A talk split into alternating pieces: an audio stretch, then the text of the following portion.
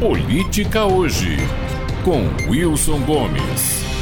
Esta semana, o jornalista de esquerda Breno Altman, sempre ele, perguntava-se retoricamente como parar a mão assassina de Israel. A única saída, declarou placidamente, é uma escalada militar que envolva Hezbollah, Síria e Irã, com aval de Rússia e China, alimentada pela comoção mundial e a solidariedade dos palestinos com a rebelião estendida à Cisjordânia. Por fim, remata com a tranquilidade de um grande general olhando o campo de batalha. Então haverá real negociação de paz, disse. Sim, é isso mesmo que você ouviu. O plano de paz de Altman é tocar fogo no Oriente Médio e envolver nada mais nada menos do que a Rússia e a China nesta guerra. Altman é um revolucionário, um desses revolucionários de ar-condicionado para os quais a morte e a destruição de uma guerra são sempre uma abstração, como num game ou no jogo de tabuleiro. Mas Altman é apenas uma parte visível e próxima de uma posição de esquerda muito comum nesse conflito.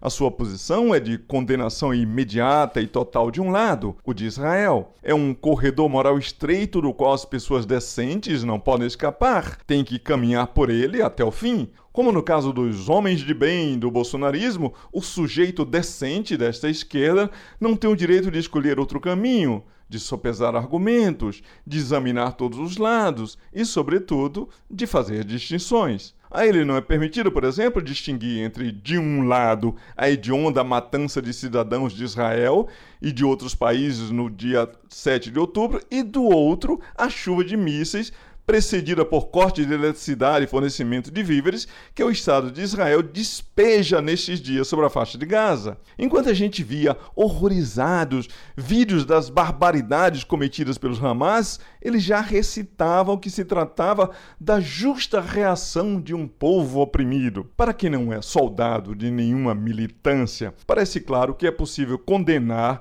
nos mais severos termos, seja as indesculpáveis atrocidades do Hamas no início do mês passado, a não devolução dos civis ainda sequestrados, ou o uso que os terroristas fazem dos habitantes de Gaza como escudos humanos, seja a brutal mão de ferro do governo de extrema-direita de Israel, que considera que matar com mísseis, que nada teve a ver com os ataques do Hamas, é um dano colateral aceitável e necessário. No corredor estreito dessa esquerda, não se pode distinguir entre os governos de Israel e da faixa de Gaza de um lado e a sua população civil do outro. É tudo para eles a mesma coisa, de forma que passam rapidamente da condenação das barbaridades dos governos e do Estado de Israel para a condenação de todo israelense, e em seguida do sionismo e não de raro de todo judeu da face da terra. O que é exatamente o mesmo, mudando-se apenas o vetor que fazem os radicais da direita, que responsabilizam cada palestino